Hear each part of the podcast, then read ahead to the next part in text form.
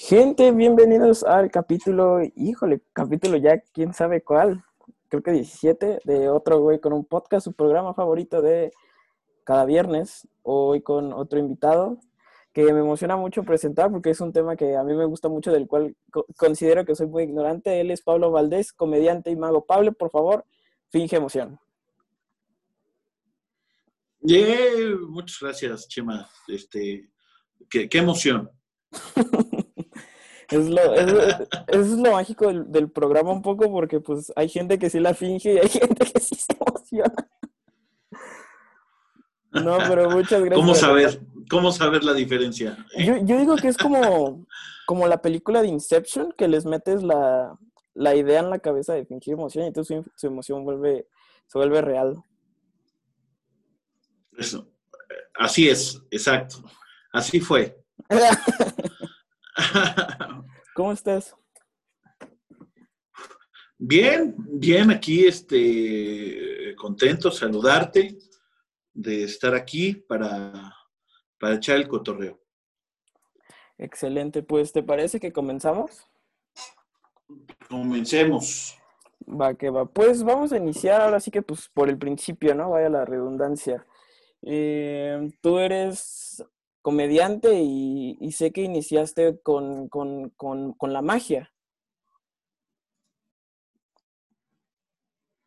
Sí, así es. Este, yo hago magia desde muy chiquito, creo que tendríamos ocho años, calculo, cuando eh, veo yo bueno, me, gustaban los magos en fiestas y así, pero el, impacto más fuerte fue cuando veo el, el, especial de David Copperfield donde desaparece la, Estatua de la Libertad. Y luego eh, viene otro especial que es cuando escapa de Alcatraz. Y poco después viene a México y mis papás me, llevaron a verlo. Eh, y, fue, muy impactante, muy fascinante para mí. Y, y desde ahí, pues pidiéndoles que me compraran pues, truquitos y, y, y, así, llevándolo pues de esa manera, de una manera muy, pues sí, muy divertida, muy de juego, pero me gustaba mucho hacerlo desde entonces. Y pasó el tiempo y luego por ahí, cuando estaba yo en la prepa, mi hermano se empezó a interesar y lo empecé yo a acompañar a la, a la tienda y pues, híjole, que me gana otra vez, que me, aborda otra vez la cosquilla y pues ya, ya lo empezaba yo a usar la magia con muchos magos con, con ganas de ligar, que no teníamos como otros recursos.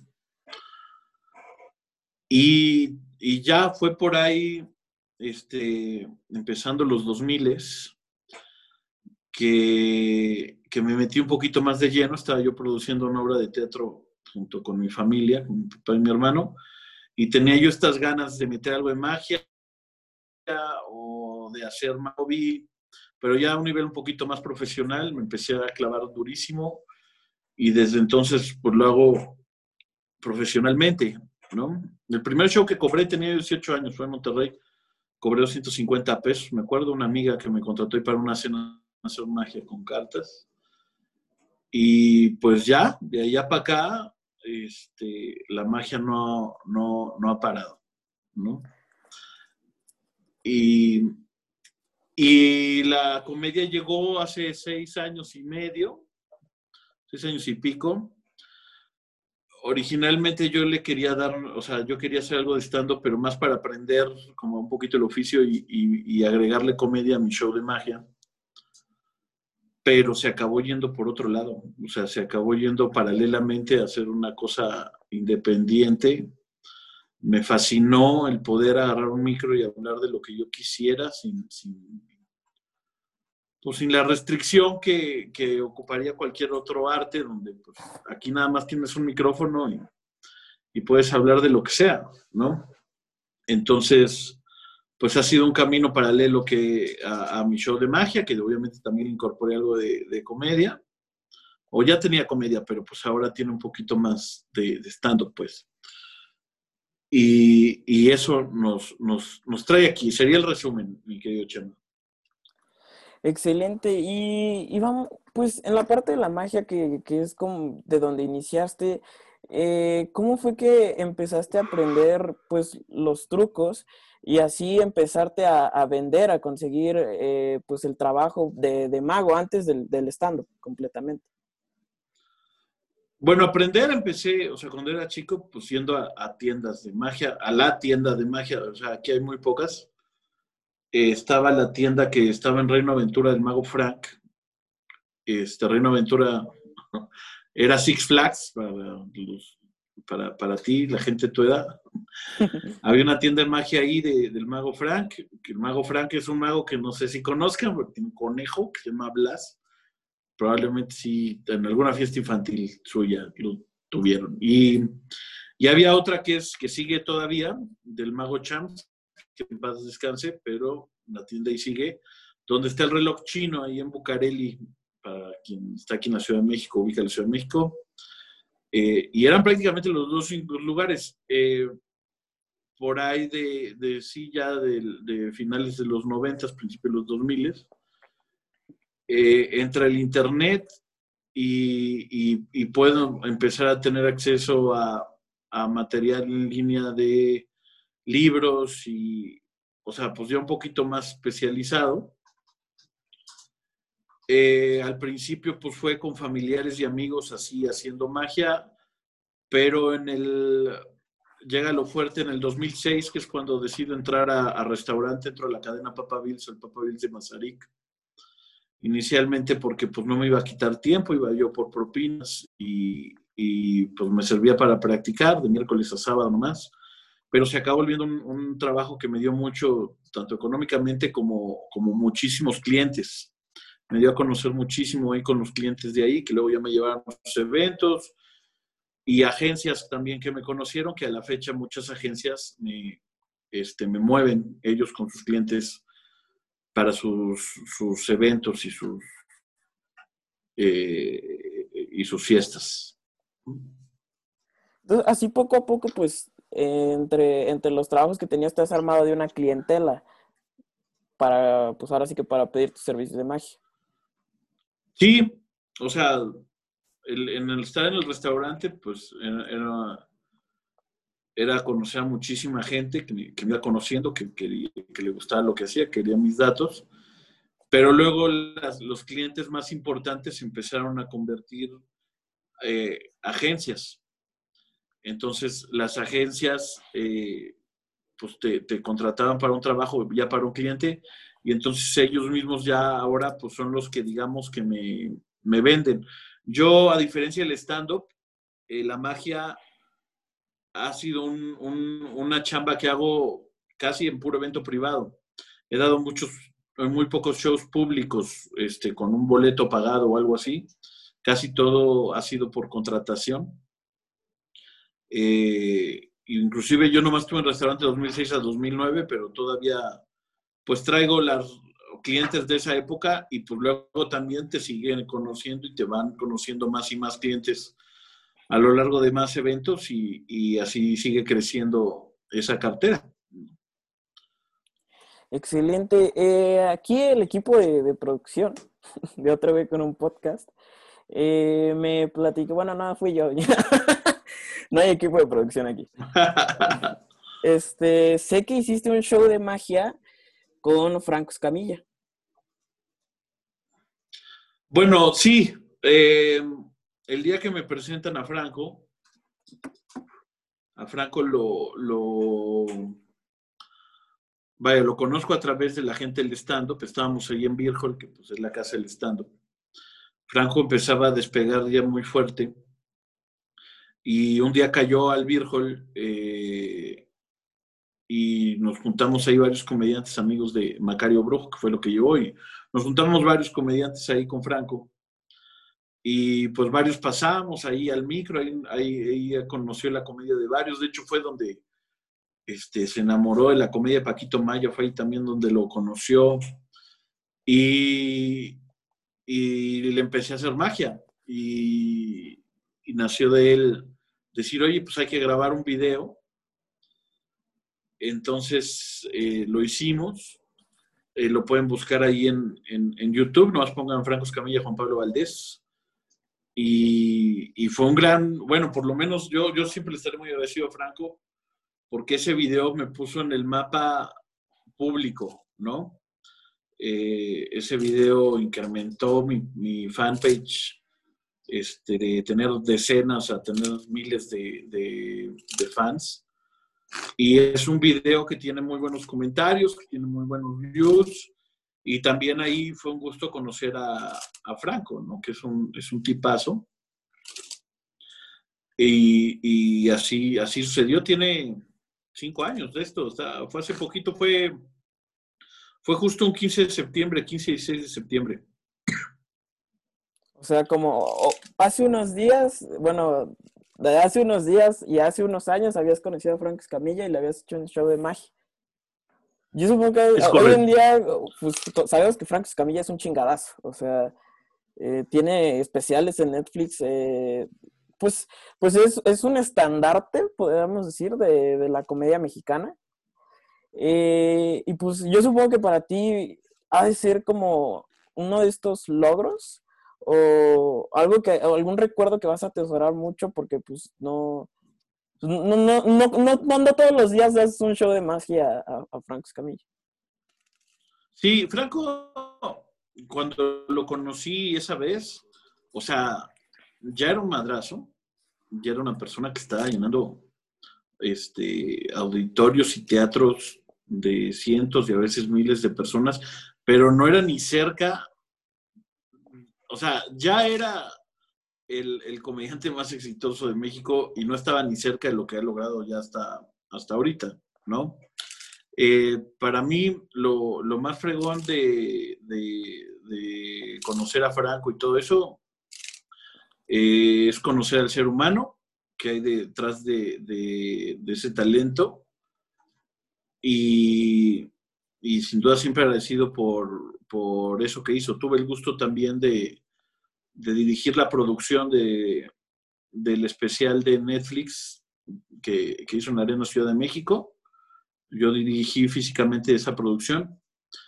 Entonces, este, vaya, eh, sí, o sea, fue, es un gusto, es un gusto principalmente a, pues haberlo conocido, haber trabajado con él esa vez y, y, sí, o sea, aún, aún no siendo el que es ahorita, desde esa vez me eh, fue un impulso muy grande. Eh, me gustaría que nos enfocáramos un poquito en el, en el mundo de, de la comedia, en, en, donde tú te dedicas. Sí. Eh, la comedia no es un mundo fácil, es por, por, por, por mil y un cosas. Eh, me gustaría empezar por la parte de cómo se prepara alguien que quiere empezar a dedicarse a, a hacer comedia, a hacer stand-up? Pues yo creo que una buena parte es preparándose teóricamente. Eh, hay, hay cursos de stand-up, o sea, hay, hay información y libros y todo, pero yo, yo recomendaría tomar un, un curso, ¿sí? Porque hay gente que ignora la estructura. Y aunque hay gente que se le da la comedia y, y puede fácilmente este, generar un chiste o, ser, vaya, ser gracioso, agradable. Si quieres perdurar en esto, tienes que empezar a teorizar, tienes que empezar a, saber qué estás haciendo, tener una estructura, un, proceso y, y, tener algo que decir. Creo que la preparación no para. Eh, tener las bases primero, pero luego conforme vas avanzando, creo que vas creando también tus propios métodos, tu propio proceso creativo, tus propias reglas y te vas puliendo. Y eso solo se consigue subiendo tu chorro al escenario, subiéndote lo más que puedas y, y no parar de, de, generar y de, y de escribir. Sí me gustaría saber un poco de cómo fue el primer escenario de Juan Pablo Valdés. ¿Cómo llegaste a tener esta oportunidad de, de subirte a hacer stand-up?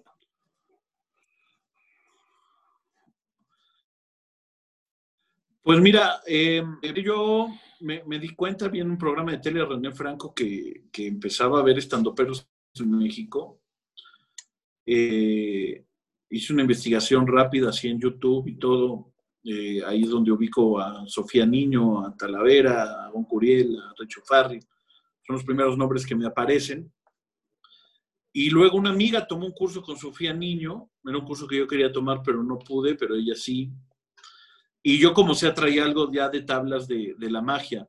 Entonces me, me, convence mi amiga de subirme a un Open, un, micrófono abierto, que bueno, que no vi que hay, hay aquí o había antes de la pandemia.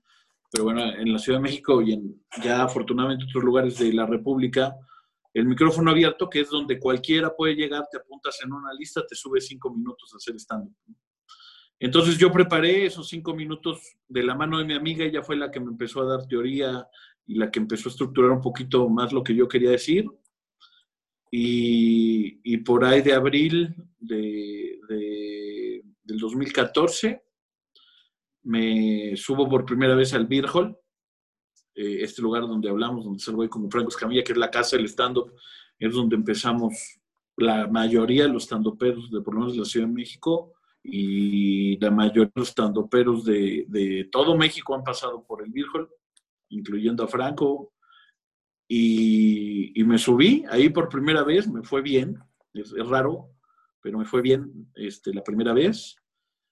Y, y pues, pues de ahí que me motivé a subirme un par de veces después al Woco con, con también micrófono abierto, con mismo material, escribí un poquito más y ahí la fui llevando, escribiendo de a poquito, hasta que en enero, de diciembre, enero, o sea, yo empecé ese año y por ahí a finales de ese mismo año eh, hice el casting para Comedy Central y, me quedé hago mi primer Comedy Central, de ahí, eh, bueno, de ahí ya empecé a no parar, de ahí tomé un curso de avanzados con Gus Proal. Uh, Comedy Central es una temporada donde le va muy bien 2015 y deciden hacer una segunda temporada en el mismo 2015, donde vuelvo a entrar, vuelvo a quedar y de hecho es en esa segunda temporada donde sale, sale una rutina que fue mi primera rutina que, se viralizó, ¿no? En contra de la homofobia. Sí, sí, sí, ahorita vamos un poquito si quieres para, para allá, porque, bueno, yo, yo he visto algunas rutinas, de hecho, eh, mi papá y yo viendo Comedy Central, efectivamente nos encontramos con una rutina tuya que se llama Un Mundo Mejor, gran, gran rutina, por cierto, eh, yo me reí mucho. Gracias. eh, ¿Cómo se prepara, cómo se preparó Juan Pablo Valdés, además de estos libros y YouTube? O sea, ¿cómo fue esta formación de comediante? Porque yo supongo que, debe de haber mucha teoría y pues a final de cuentas la comedia no es hacer comedia por hacer comedia, es, es, estudiar comedia. Sí, es hacerla y estudiarla, es teorizarla. Eh, vas haciendo y es ir entendiendo, o sea, fuera de las bases, lo, lo que te funciona a ti y lo que crees que funciona en general, hay que pulir mucho. Hay que ir entendiendo, la comedia se divide, o el stand-up se divide en dos, en, dos cosas, que es la, pluma, o sea, lo, que escribes, y el delivery, que es cómo lo entregas. Entonces, en, esta fusión de dos cosas hay mucho que, que priorizar. Primero, obviamente, tienes que tener algo que decir, y, y, pues de ahí a veces es donde, donde estás buscando un tema que pues de entrada a ti te parezca interesante, porque lo primero es ser interesante. Antes que ser chistoso, eh, antes que nada debe ser interesante. Entonces, saber que estás diciendo algo que valga la pena escuchar eh, o, aquí, o que por lo menos a ti te importe decir. Eh, y, luego de ese tema, una vez que estás planteando ciertas cosas, sí tienes que empezar a buscar la comedia, que se va a dar mucho en la sorpresa. O sea, la razón por la cual principalmente te ríes porque te, eso que hizo o dijo el comediante. Todo aquel que, cobre porque, porque lo escuchen hablar, tiene que sorprender. Tú no puedes subirte y decir algo que se le hubiera ocurrido a cualquier persona. Entonces, hay mucho trabajo previo en escribir un texto y luego irlo puliendo para ir encontrando los remates y encontrando todas esas cosas, que tampoco sea el primer chiste que te llegue a la mente del tema, porque ese se le pudo haber ocurrido a muchos. Tienes que ir buscando eh, eso, esa sorpresa, para, para, vaya, pues ir generando más risa. Y eso también genera risa. Yo hay muchos temas que he descartado porque por más interesantes que sean o por más disruptivo que sea el punto de vista, si no es reír no sirve. Entonces, cuando sigues micro ahí prueban los chistes, tú sabes que es directo al show y ahí mismo también se van puliendo. Y si bien antes es una costumbre como al principio, por lo mismo de los Opens, que te dan cinco minutos de ir escribiendo cinco minutos, ya a ciertas alturas, por lo menos yo, ya abordo temas este, y ya me gusta abordar un tema y sacarle todo el provecho que pueda, dure lo que dure. Eh, dentro de la preparación, eh, si quiero entrar quizá en este tema, en este tema de, de que alguien se puede ofender. Eh, la, comedia es, es, un lugar donde hay una línea muy delgada entre la broma y la, ofensa, porque al final de cuentas burlarse de alguien es, o burlarse de algo, pues puede llegar a ser ofensivo para, para las personas. Me gustaría saber cómo lo manejas tú. Eh, bueno, es un tema que ha, que ha, salido mucho recientemente en esta que le llaman la generación de cristal. Pero la comedia no puede ser políticamente correcta, o sea, no puede, no tiene la capacidad de ser políticamente correcta, eh, porque la comedia siempre es crítica. O sea, vayamos, o sea, hasta en, los, en el sistema simple estás criticando algo. Si yo te cuento simple y este ejemplo lo pone yo, Luis, eh, es hacer reír a Dios, cuéntale tus planes. Pues estás, estás criticando, pues, si quieres, desde a Dios, ¿no? Como alguien que se burlaría de tus problemas, alguien, de tus planes, de, de lo que te sucede, de lo que va, que puedes ir en contra de ti. Un chiste simple y pues tal vez alguien se puede ofender porque mencionaste a Dios, porque mencionaste otra cosa. O sea, final, y entonces es muy difícil también eh, irte por el lado de no voy a, ofender a alguien, que si alguien se siente ofendido, pues también creo que hay mucho trabajo que tiene que hacer él, más si viene de un chiste. Ahora, sí creo que, pero las líneas también, o sea, creo que no hay temas que no puedas tocar pero creo que también depende mucho de quién es la víctima de tu chiste. Entonces yo puedo hacer un chiste, yo tenía un chiste alguna vez sobre los 43 este, de Ayotzinapa, pero era un chiste que se burlaba del manejo que le dio el gobierno. Entonces sería difícil que, que se ofendiera pues algunas de las víctimas, familiares de las víctimas más bien de, de, de Ayotzinapa. Eh, o sea, hay que buscar qué, y hay que encontrar en los tiempos también cómo te quieres, cómo quieres ser. Eh, si estás manejando un personaje, por ejemplo, Macario Brujo, que, que, es un comediante que yo admiro mucho, tiene un personaje misógino, pero él está generando risa a partir de la crítica que hace sobre ese personaje. Entonces, al, al, burlarse o al ridiculizar lo que piensa un misógino y generar risa ahí, realmente está criticando la misoginia. Pero tal vez alguien del público diga, oye, estás contando un chiste donde dices que está bien matar a una mujer. No, está criticando eso. Pero pues puede haber alguien que se ofenda. Creo que líneas, creo que tienes que buscar, y es una regla como interna, ser más o sea, tienes que ser más chistoso que culero, ¿no? Eh, y, y sí creo que, por ejemplo, pues entender, o sea, también la línea empieza a ver en qué es chistoso y qué no.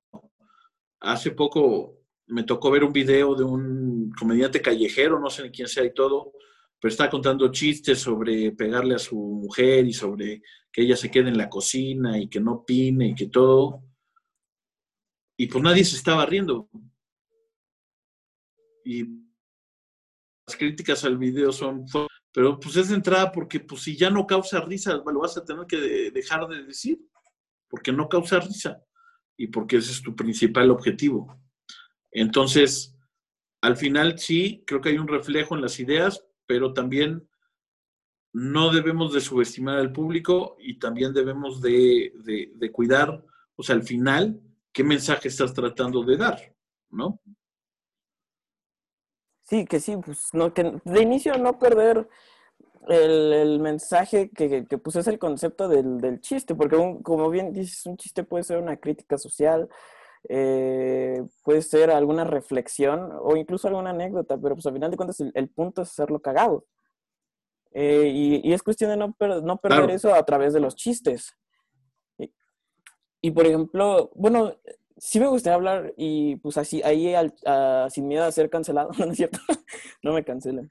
Eh, pues, ¿qué pasa con, con, la gente que a final de cuentas no, sabe que va a un stand-up, sabe que va a escuchar cosas que, pues chistes acerca de temas triviales como pues bien puede ser la religión, como bien puede ser todo este tipo de, temas sociales y al final sale ofendido y puede llegar a, hacer un, un argüende en redes sociales que al final de cuentas ya es facilísimo hacer eh, desmadre en, Facebook o en Twitter. Sí, eh, pues es difícil porque pues sí, o sea, hay un auge de, darle voz de repente a eso, sacar de contexto. Le pasó a Richo Farril, le pasó inclusive a Mau Nieto eh, y a, o a Chumel, eh, que no es que a veces, es más, a veces no es que no tengan razón, es que también, o sea, hay que entender y hay que dar una oportunidad. La cancelación y la censura no mejoran nada, solo bloquean, censuran y callan, pero no, nada se mejora. también tienes que dar una oportunidad cuando sucede y es real, a que hay una reflexión y haya un, haya un cambio, ¿no? Lo que pasó con Chumel de quitarle de plano un programa de, y que haya tenido como consecuencia que fuera censurado de HBO, es gravísimo, gravísimo para la libertad de expresión, gravísimo para la comedia, es gravísimo. Y aunque hubieran tenido razón, o sea, en, en el chiste que haya hecho, sí hay que pensar, o sea, cuándo se dijo y, y en qué contexto estaba cuando se dijo, en qué, en qué, qué se pensaba mundialmente se dijo, pero dar la oportunidad también de que haya una reflexión y haya un cambio. Eh, eso también es importante. Esta idea de solo cancelar, de, de partir en dos, de, de, romper por la mitad, de ofenderse y a quien me ofende voy a buscar destruirlo, destruirle, pues sí, su carrera, su reputación, eh, lo que tenga es, es, muy, o sea, es grave, son tiempos graves donde también pues hemos salido varios a la defensa, entonces, a la, más defensa de poder, de que exista la libertad de expresión y de que se entienda que las malas ideas se combaten con buenas ideas, no con cancelación, ni con censura. Sí, sí, sí, porque al final de cuentas, pues, estás arruinándole el trabajo a, a la gente. O sea, tener un programa en HBO no es como tener un programa en, en Televisa o cualquier otro lugar, sin ofender a, los televisos. Eh, pero pues a final de cuentas es eso, es este quitarle la... Pues ahora sí que, que, tirarle a la basura quizá el trabajo que he hecho en, en mucho tiempo. Yo tuve, yo hablé con, con un amigo acerca del, del, tema de la cancelación. Eh, ahí vayan a verlo si, si, si quieren. Está bastante bueno. Eh, y ahorita que mencionabas lo de, lo de Richard Farrell, eh, yo, yo he escuchado, yo lo escuché en un podcast de Roberto Martínez, eh, menciono pagada, pero Roberto Martínez, si quieres, yo te quiero mucho, puedes salir en mi podcast. y él decía algo muy interesante que, que había que, que madurar como consumidores y, madurar como comediantes. Y, la reflexión que yo me pude llevar es, que no solo como comediantes, sino quizá también como músicos, como cineastas, porque pues al final de cuentas hay que pensar que le estás entregando al mundo a través del arte y, y a final de cuentas el arte ya está muy ligado a la industria del entretenimiento donde también forma parte del stand-up. Sí, no, sin duda. O sea, vaya, todo aquel que tenga cualquier tipo de exposición, o sea, vaya, inclusive pues, si tienes, no sé, 10 mil seguidores en TikTok, pues, o sea, vaya, te están viendo 10 mil personas. Entonces, hay que, este, perdón, perdón. Eh, o sea, tenemos, tenemos una responsabilidad todo aquel que que tiene un micro, que tiene un, foco, que está expuesto, sí. Pero también, yo creo que también hay una, o sea, tiene que haber para el consumidor, pues entender, pues entender algo tan simple como es la libertad de expresión y la diversidad, y entender que el camino no es la destrucción de ninguno de los lados, ¿no? La destrucción no es jamás un buen camino, porque no termina sin destruir algo. La evolución y los cambios de conciencia sí. Entonces, yo, yo comenté cuando lo de Richo Farrell, dije, o sea, lo que hizo Richo fue animar a su público, fue no subestimar, y, no es que defienda el chiste, pero a ver, hay que entender algo, o sea, el chiste puede ser bueno o malo, pero un chiste que Richie o sea, él no está esperando que la gente crea que es un pedófilo. Él no está subestimando a su público. Creo que tiene el público la inteligencia suficiente para reírse justo por lo ridículo que es lo que está diciendo. Si él pensara que su público es pendejo y que van a pensar que es pedófilo, jamás lo hubiera dicho. Jamás lo hubiera dicho. Entonces, es es eso, ¿no? Sí, sí, sí, como bien dijo, dijo él, eh, madurar mucho con consumidores, eh, no, no sacar las cosas de contexto y entender que si vas a ir a un show de comedias porque se van a burlar de tus, de, pues de un, de un montón de cosas que igual y tú puedes, este, tenerle cierto aprecio. Por ejemplo, si, si tú eres parte de una religión, vas a ir a un, stand-up donde, el, donde quizá le vayan a tirar a la religión. Eh, puede haber un, algún tema. y al final es, es... dale, dale. O sea, al final es eso. o sea, es eso y también ha pasado que pues también puedes cambiar tu, opinión. A mí me ha pasado, a mí se me ha sacado gente y me ha dicho, este, me dejaste pensando, me, hiciste cambiar de opinión con esto.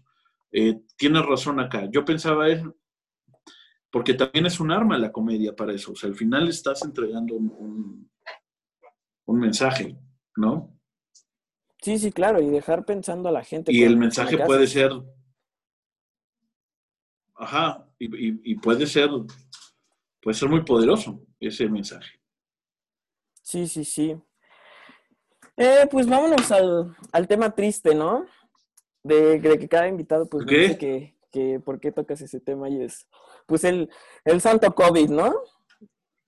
El, el, pues, pues vamos, o sea, no, no, no, no, porque nos cambió la vida para mal, ¿no? Pues yo no me gradué. Este, chinga tu madre, COVID, no, no es cierto. Eh, no me cancelé. Pues, ¿cómo, ¿cómo afectó el COVID a, tu carrera como, pues como mago y comediante? A final de cuentas tú te dedicas a esto del entretenimiento. ¿Cómo fue que el COVID este, afectó tu, tu vida y, tu carrera? Pues bueno, yo creo que como a todos, pues de entrada afectó en, en, todos sentidos, ¿no? O sea, primero hablando a nivel personal, eh, en hasta, hasta cómo yo acostumbraba a convivir con mi hijo, eh, donde yo convivía con él media semana, este, de todas las semanas, ¿no? Estaba la mitad del tiempo conmigo y eso cambió y ahorita ya lo veo dos veces a la semana, pero hubo un tiempo, hubo, fueron como mes y medio de, sin verlo, ¿no? por otro lado, eh, pues eh, como, como gente que se dedica o que depende de juntar a la mayor cantidad de gente posible en un lugar, pues también, obviamente, la comunidad de la comedia del stand-up, pues además somos el culo del mundo, somos o sea, los últimos en la línea para, para regresar. Y tuvimos que ajustarnos y, y, probamos varias cosas, o sea, se probó hacer shows por Zoom, eh, también eh, hubo pues, grabaciones, transmisiones online, eh, muchos empezamos pues hacer contenido más en redes, pero pues todos estaban haciendo lo mismo, o sea, de repente tú te conectabas a las 8 de la noche a Instagram y había 50 lives, ¿no? Que pues todo el mundo dijo, ah, pues entonces voy a hacer lives. Eh, entonces, eh, fue reencontrarnos un poco, fue buscar para qué también proyectos, o sea, y contenidos podíamos eh, generar nosotros desde aquí, desde estar, o sea, porque al final podíamos seguir entregando contenido.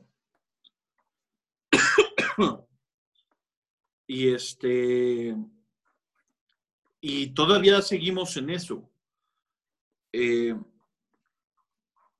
o sea, afortunadamente sí, también se abrieron ciertos horizontes que tal vez no habías pensado, o ciertos proyectos que tal vez no habías realizado, y fue un pretexto el COVID, porque bien los pudiste haber realizado cuando no estaba, ¿no? Pero, o sea, pues sí entrarle a buscar, o en esa necesidad, buscar otras cosas.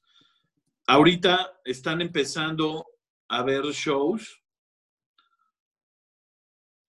Por ejemplo, están los shows que están dando en autocinema, o, por ejemplo, el mismo Hall ya abrió, está metiendo a muy poquita gente, pero por lo menos, o sea, y y la verdadera, el, verdadero pues eh, ingreso viene de la transmisión online. Entonces, por lo menos tienes a poquita gente, pero que están riendo, que están reaccionando, porque por ejemplo, cuando yo di shows por Instagram o por Zoom, híjole, es muy difícil no tener la, risa de regreso, aunque en el chat estás viendo ahí jajaja, bla, bla, bla. Sí, pero tú soltar un chiste y no ver una reacción, no tener ese regreso, no tener un micrófono, no tener el escenario, no o sea, vaya, hay muchas cosas que empezaron a, adaptarse y a cambiar. Pero pues nos lo tocó vivirlo, ¿no? Nos tocó vivirlo, es parte de nuestra historia, nos trae más anécdotas y pues vamos a ver, vamos a ver cómo sigue esto. O sea, nos estamos adaptando y nos seguiremos adaptando pues con lo que nos dan, cuidándonos mucho, tratando de cuidar a los demás, pero también somos, yo creo, o sea, el entretenimiento en general es algo muy necesario para, el mundo. O sea, cuando hicimos los primeros shows por Zoom así, te puedo decir, o sea, que, que llevamos un mes de cuarentena o poco más, y la gente te agradecía, decir gracias, ¿no? O sea, pues de estar todo el mundo encerrado ahí y pues sí, también somos un desahogo y también seguimos siendo crítica de lo que está sucediendo y lo que pasa en el mundo. Entonces, eh, seguiremos buscando este, formas y lugares y métodos.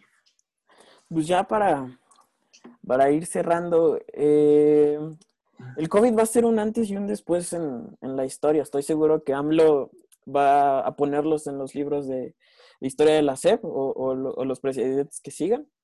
Eh, entonces, ¿tú qué crees que, que, este hecho histórico va a dejarle al, mundo de la comedia y al mundo de la magia, que es a donde tú te dedicas? Eh, creo que es, o sea, no es, no es diferente. o sea, lo, que sí es que creo que lo primero es que nos, nos, abrió opciones, que cuando regresemos al mundo eh, como lo conocíamos, que creo que sí iba a pasar, vamos a saber que tenemos eso más las opciones que generamos durante este, este tiempo.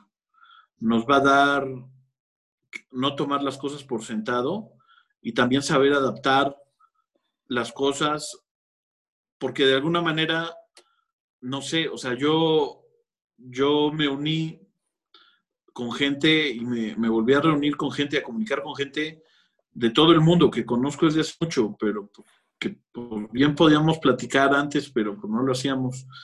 Y nos conectamos en un Zoom y nos reencontramos, pero también te da la posibilidad de que tu mercado pues va más allá de la gente que te puede ir a ver físicamente un lugar.